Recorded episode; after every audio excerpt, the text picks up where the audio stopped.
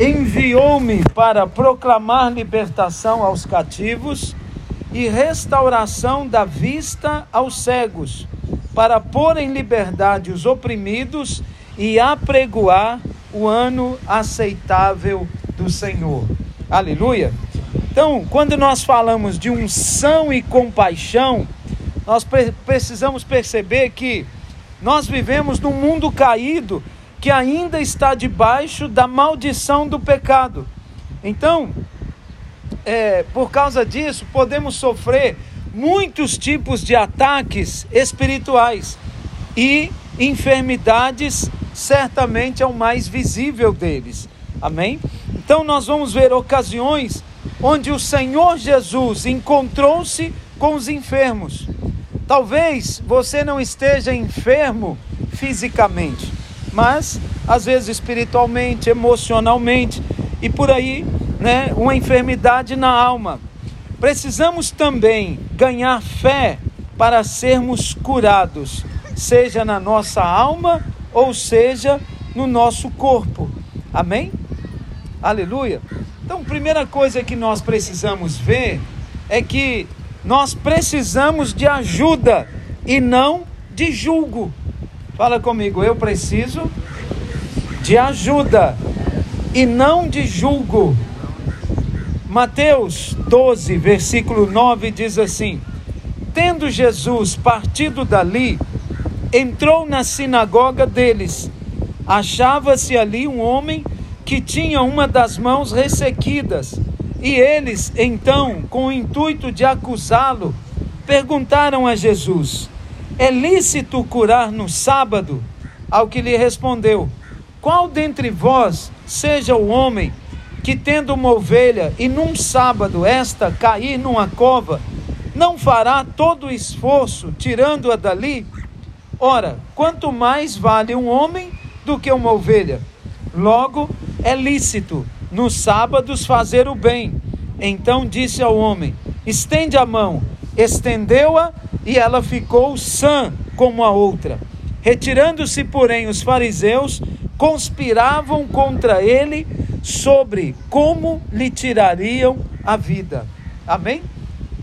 Os fariseus, eles claramente criam que Jesus podia curar o homem, mas mesmo assim desafiaram-no a curar no sábado. Eles sabiam que Jesus tinha poder de curar. Amém? Mas eles fizeram um desafio mesmo assim. O Senhor então mostra o coração de Deus para com eles. Se eles estavam dispostos a tirar uma ovelha da cova num dia de sábado, muito mais o Senhor libertaria alguém ou tiraria alguém debaixo de uma enfermidade. Amém? Porque valemos muito mais do que uma ovelha. Aleluia, irmãos vós valeis muito mais. Quando alguém está caído numa cova, não ficamos discutindo como que ele chegou ali. Nós trabalhamos para resolver o problema. Amém? Resolvemos o problema. Nós tiramos a pessoa de lá. Estamos juntos aqui? Precisamos então mudar a nossa mente e ver da maneira como o Senhor vê eles estavam presos pela lei. No sábado, pode curar ou não pode? Ah, mas se a ovelhinha dele caiu na cova, podia tirar a ovelha da cova. Mas e a cura no sábado? Então, o Senhor estabelece aqui um princípio espiritual, né? Valei, vós valeis muito mais do que uma ovelha. Se no sábado você tira uma ovelha da cova, então no sábado nós podemos curar também. Estamos juntos aqui? Aleluia. Então, quando você encontrar uma pessoa doente, afundada no pecado, que errou, que falhou com a esposa, com os filhos, nunca façam a pergunta: quem pecou? Quando ele estiver cego pela lei, pela religião, não fique com raiva, fique com compaixão, pois é, está cego e a única coisa que ele consegue perceber é a lei. Amém? Então os fariseus é o retrato de alguém que estava cego. Eles estavam obstinados com a lei. Epa, que morra no sábado, mas nós não vamos descumprir a lei. Percebe? Mas o princípio de Deus não é esse, é salvar, curar e salvar o que estava perdido.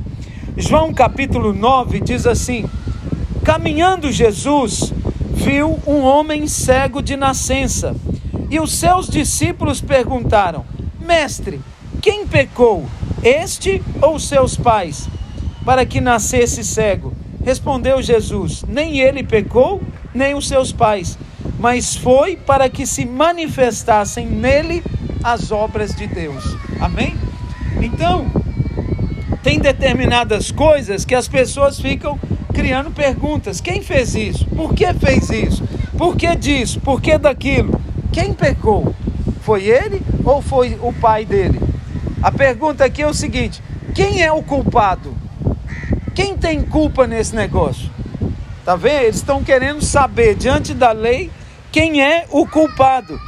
Quando você encontrar uma situação que precisa da intervenção do Senhor, apenas saiba que você está diante daquele problema para resolvê-lo, para trazer o suprimento de Deus sobre, sobre a pessoa. Amém? Então não fique questionando, mas você está assim por quê? Por que, que chegou nessa situação? De quem é a culpa? Não, esse não é o propósito. Amém? Se Deus colocou um problema diante de você, é porque o Senhor capacitou você para resolver o problema. Estamos juntos aqui? Você é capacitado para isso. Na velha aliança, a pergunta é sempre: quem pecou? Mas na nova aliança, a pergunta é outra: quem intentará acusação contra nós? Aleluia. Então no Velho Testamento a culpa é de quem? Mas no Novo Testamento, quem intentará acusação contra nós? Nós estamos no Senhor. Olha o que diz em Romanos 8: quem intentará acusação contra os eleitos de Deus? É Deus quem os justifica. Quem os condenará? É Cristo Jesus quem morreu ou antes quem ressuscitou, o qual está à direita de Deus e também intercede por nós. Quem intentará acusação contra os eleitos de Deus? Aleluia. Segundo ponto, então, precisamos de remédio e não de condenação. Quem precisa de condenação aqui? Hã? Alguém precisa? Não. Não, já chega, né? Já temos muitas aí. Aleluia. Então nós precisamos é de remédio, solução, saída, cura. Aleluia. Olha o que diz o texto em Lucas 13.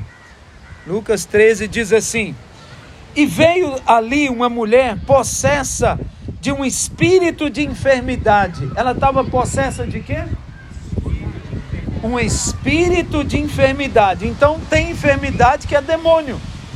Amém? Ela estava possessa de um espírito de enfermidade. Havia já 18 anos. Andava ela encurvada, sem de modo algum poder, poder endireitar-se. Vendo a Jesus, chamou-a e lhe disse: Mulher, estás livre da tua enfermidade. E impondo-lhes as mãos, ela imediatamente se endireitou e dava glória a Deus. O chefe da sinagoga, indignado de ver Jesus curava nos sábados, disse à multidão: Seis dias há em que se deve trabalhar. Vim depois nesses dias para ser descurados, e não no sábado.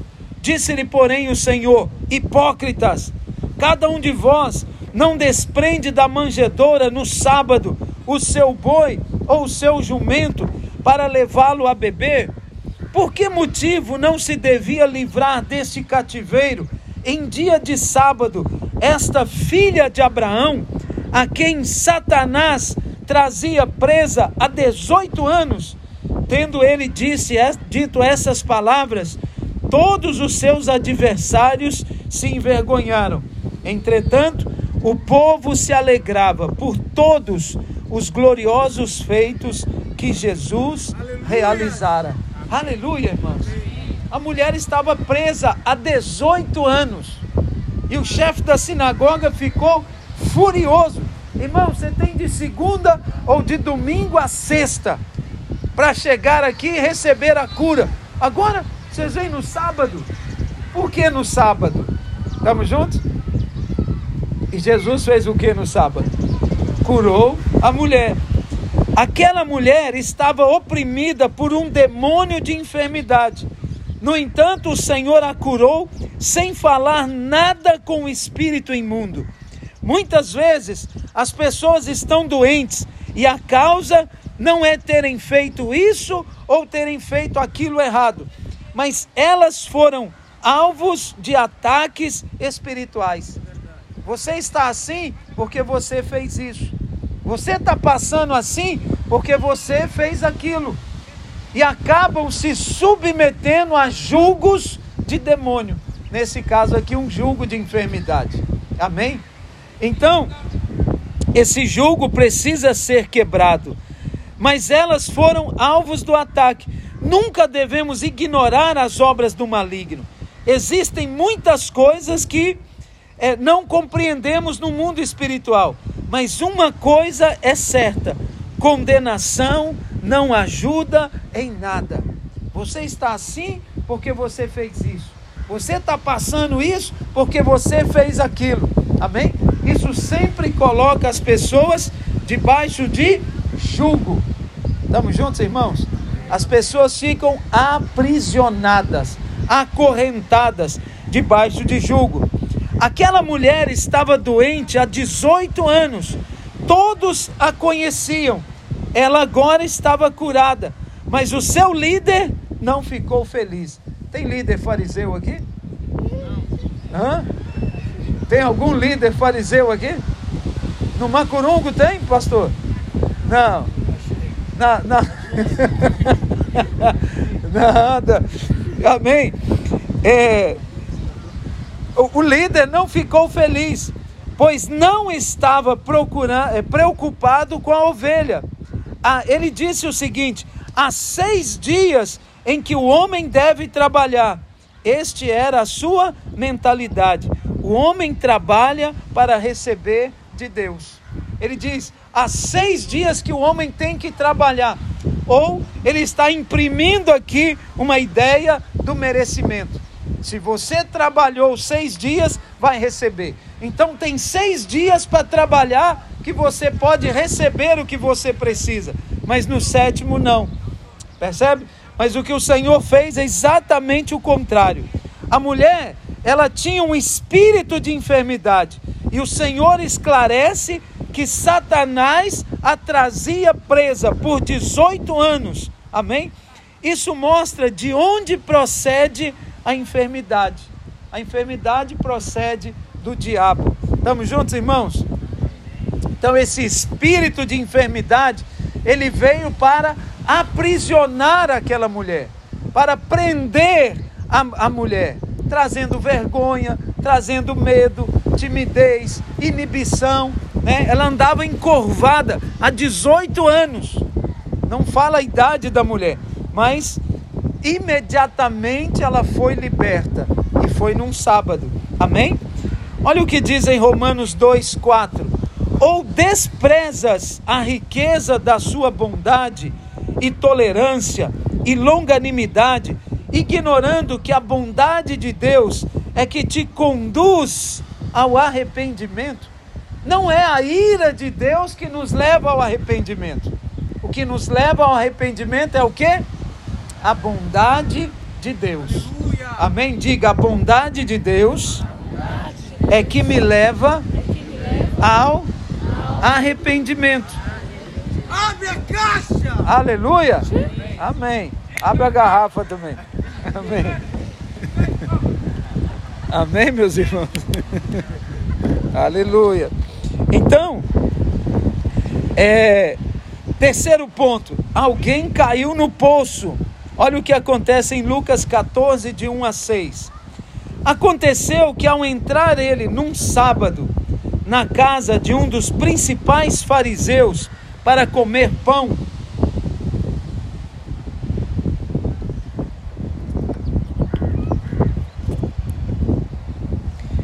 Eis que o estavam observando. Ora, diante dele se achava um homem hidrópico.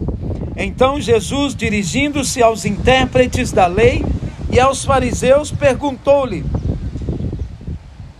é, é ou não lícito curar no sábado? Eles, porém, nada disseram. E, tomando-o, o curou e o despediu. Ao seguir, lhes perguntou: Qual de vós, se o filho ou o boi cair num poço, não o tirará logo, mesmo em dia de sábado? A isto nada puderam resp responder. Preste atenção, não é fascinante como o Senhor gostava de fazer os seus milagres no sábado?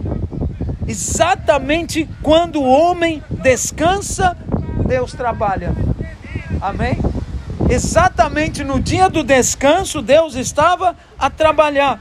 Enquanto você estiver trabalhando, Deus não vai mostrar a sua obra. Amém? Nós precisamos entrar no descanso. Amém? Nós precisamos aprender a entrar nesse descanso de Deus. Mais uma vez, o Senhor mostra que precisamos ver o enfermo como um filho que caiu no poço. Se um filho cai num poço, não ficamos ali exortando a ser mais cuidadoso ou perguntando detalhes como tudo aconteceu. Mas você caiu aí por quê? Onde que você vinha? Escorregou como? Se caiu, nós precisamos usar compaixão. Amém? Levanta e anda. Vamos sair do poço, vamos tirá-lo do poço. Amém? Então, nos dias do ministério de Jesus, todos os que vieram a ele foram curados. Não houve uma vez sequer que ele mandou o enfermo para casa, a fim de que, primeiro, pudesse reconciliar com a esposa ou abandonar o seu pecado. Todos que chegaram a ele com qualquer tipo de enfermidade ou de mal receberam a cura. Jesus não ficou perguntando a ele: você está assim por quê? Você está fazendo o quê? Que prática de vida você tem? Onde você tem andado? Você comeu o quê? Você bebeu o quê? Você cheirou o quê? Não, ele não faz perguntas, ele cura. Amém? Ele libera o poder de Deus por causa da compaixão. Estamos juntos? No entanto, houve um tipo de pessoa que nunca recebeu nada do Senhor quem são eles? Os fariseus. Por que, que eles não recebiam? Eles eram cheios de merecimento e de justiça própria, por isso nada receberam. Não tente merecer a cura. Lá em Lucas 4, o Senhor nos explica a base para recebermos de Deus. Lucas capítulo 4, versículo 16, diz assim: Estamos juntos ainda, irmãos? Aleluia. Tem alguém aqui no terceiro céu? Amém. Indo para Nazaré, onde fora criado, entrou num sábado na sinagoga, seguindo os, é, o seu costume, e levantou-se para ler. Então lhe deram o livro do profeta Isaías, e abrindo o livro, achou o lugar onde estava escrito: o Espírito do Senhor está sobre mim, pelo que me ungiu para evangelizar os pobres, enviou-me para proclamar libertação aos cativos e restauração da vista aos cegos, para pôr em liberdade os oprimidos e apregoar o ano aceitável do Senhor. Tendo fechado o livro, devolveu ao assistente e sentou-se. E todos na sinagoga tinham os olhos fitos nele. Então passou Jesus a dizer-lhes: Hoje se cumpriu a escritura que acabais de ouvir. Amém? Amém? Preste atenção. O Senhor entra, lê o livro, que o Espírito do Senhor está sobre ele, e ele senta Né? Acho que todos estavam esperando que ele fosse para a frente da sinagoga e começasse a expor, a falar aquilo que ele veio compartilhar. No entanto, ele se assenta. Amém? Então, depois de dizer isso, o Senhor confronta a atitude do povo com dois exemplos do Velho Testamento. Primeiro, ele diz que havia muitas viúvas em Israel no templo de, Elias. Quando o céu se fechou por três anos e seis meses, reinando grande fome em toda a terra, e, e nenhuma delas é, foi Elias enviado, senão aquela viúva de Serepta, de Sidom. Havia também muitos leprosos em Israel nos dias do profeta Eliseu, e nenhum deles foi purificado, senão Naamã, o Ciro. Amém? Então ele está dizendo o seguinte: que há um mover, mas mesmo nos dias do profeta Elias, somente alguns receberam aquela profecia. Somente alguns foram tocados pelo poder de Deus naquele momento. Amém? Me ajuda a puxar essa mesa e pôr ela mais na sombra aqui. Estou tendo dificuldade para ler. Amém. Glória. Aleluia. Um pouquinho lá na sombra. Aí, varão. Glória a Jesus. Amém. Então, é, o primeiro milagre foi de provisão. E o segundo milagre de cura. Ele veio proclamar boas novas aos pobres. E a boa nova que o pobre deseja é provisão. E ele também veio para curar os oprimidos. Amém, meus irmãos? O que, que o pobre mais precisa? Hã? Provisão, não é? Se Jesus entra na casa dele, faz uma oração bonita, aleluia, glória a Deus, e ele continua com fome, não fez nada, não é assim? Então, o primeiro milagre que acontece aqui é um milagre de provisão. Deus supre, Deus sustenta, Deus abençoa. Amém?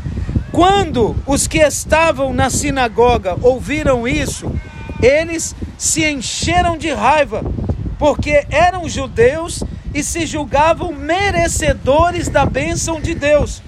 Mas o Senhor faz questão de mostrar que Deus deseja é, deseja toda a glória e não e não fará coisa alguma segundo o nosso suspo, é, suposto merecimento. Amém?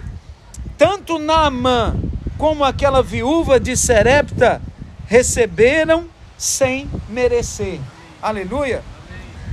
Naamã, ele era chefe do exército da Síria. Era inimigo até. Mas ele vem e recebe. E essa viúva, ela era também de uma cidade de Serepta. Tinha nada a ver com o povo de Deus. Estamos juntos aqui? A cura não tem nada a ver com o que você é, mas com o que Deus é. Ela não tem nada a ver com a sua fidelidade, mas com a fidelidade de Deus. Amém? A Bíblia diz que mesmo quando nós somos infiéis, Deus permanece fiel. Deus continua fiel. Estamos juntos aqui? Não depende é, do quanto você ama a Deus, mas do quanto Ele ama você. Se você entender isso, receberá provisão e cura.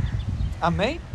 Se você entender que você é amado, você tem toda a provisão e toda a cura sobre a sua vida. Estamos juntos? Romanos 9,16 diz: Assim, pois, não depende de quem quer ou de quem corre, mas de usar Deus a sua misericórdia. Porque a Escritura diz a Faraó: Para isto mesmo te levantei, para mostrar em ti o meu poder e para que o meu nome seja anunciado por toda a terra.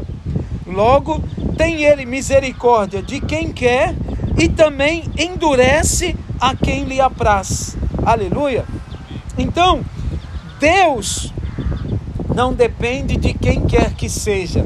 Ele opera, ele age quando ele quer agir. Estamos juntos aqui? Ele não fica preso ou dependente deste ou daquele. Ele simplesmente move. Amém, meus irmãos? Nós estamos habituados ao merecimento. Se você fez isso, você merece aquilo. Se você atingiu o nível tal, então você merece aquilo outro. Estamos juntos aqui? E a nossa mente muitas vezes é condicionada ao merecimento, à, à justiça própria. Você mesmo se cobra. Ah, eu preciso orar mais. Ah, eu preciso ler mais a Bíblia. De fato é bom. Leia mais, ore mais, mas não faça isso para merecer algo. Faça para receber fé no coração, para crescer em Deus. Amém? Para ser é, mais conhecedor das coisas espirituais. Investe tempo nas coisas do Espírito. Aleluia. Aleluia. Nós não somos deste mundo. Não cogitamos as coisas naturais. Aleluia. Nós buscamos as coisas do alto, onde a traça não come e o ladrão não rouba. Amém? Nós buscamos e colecionamos riquezas espirituais. E qual é a maior riqueza? Fé. A maneira que você olha para Deus, a maneira que você reconhece Deus na sua vida, faz toda a diferença. A maneira que você percebe Deus vai fazer toda a diferença na sua caminhada. Posso te fazer uma pergunta? O que que você espera do seu futuro? Tá difícil? Epa, não sei como. É, não sei o que vai acontecer comigo. Não sei como será daqui a cinco anos, daqui a dez anos. A maneira como você reconhece o Senhor determina o seu futuro.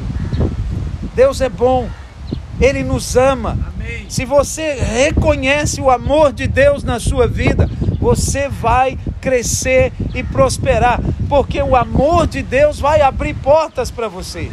Ele vai te colocar em lugares que você, sozinho, pelo seu merecimento ou pelo seu conhecimento, nunca chegaria. Mas Ele vai te colocar lá. Por isso, comece a se ver posicionado. Comece a se ver vitorioso. Amém? Ele nos concede a vitória. Ele nos dá a salvação, a libertação e a cura. Estamos juntos aqui, irmãos? Não fique se medindo. Não fique se cobrando no sentido de, de valorizar a justiça própria. Você precisa crer no Senhor. Você precisa dar passos de fé no Senhor e galgar aquilo que o Senhor tem para nós. Deus tem o melhor. Deus preparou o melhor. Deus separou o melhor. Deus organizou o melhor para cada um de nós. Amém. Aleluia. Tem dois que vão receber. Aleluia. Amém? Você espera o melhor de Deus? Amém? Amém? Então, vamos orar. Vamos colocar diante do Senhor, porque alguém que caiu no poço, alguém que estava com a mão ressequida e alguém que estava enfermo há 18 anos, o Senhor simplesmente manifestou o amor dele sobre essas vidas.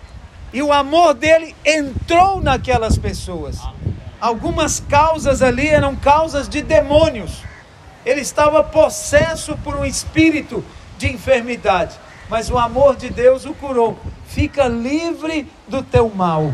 Amém? Isso é compaixão. Isso é misericórdia de Deus se manifestando. Ele tem misericórdia de quem ele quer ter misericórdia. Posso ouvir um amém dos queridos irmãos? Feche os seus olhos então. Comece a orar e a falar com o Senhor Deus. Eu quero crescer nesse propósito, ó Pai o Espírito do Senhor Deus está sobre mim, porque Ele me ungiu. Eu tenho uma unção na minha vida. O Senhor me amou, o Senhor me escolheu, o Senhor me separou. E o Senhor derramou sobre mim o seu Espírito. O Espírito do Senhor Deus está sobre mim, porque Ele me ungiu, Ele derramou sobre mim a sua unção para pregar para os pobres, para pregar libertação aos cativos, para pôr em liberdade os oprimidos. Sobre mim está o teu amor, sobre mim está a tua unção. Esse amor e essa unção liberados sobre mim é para que eu me compadeça do meu do meu próximo. É para que eu estenda as mãos e libere sobre ele essa graça e esse favor que está sobre mim.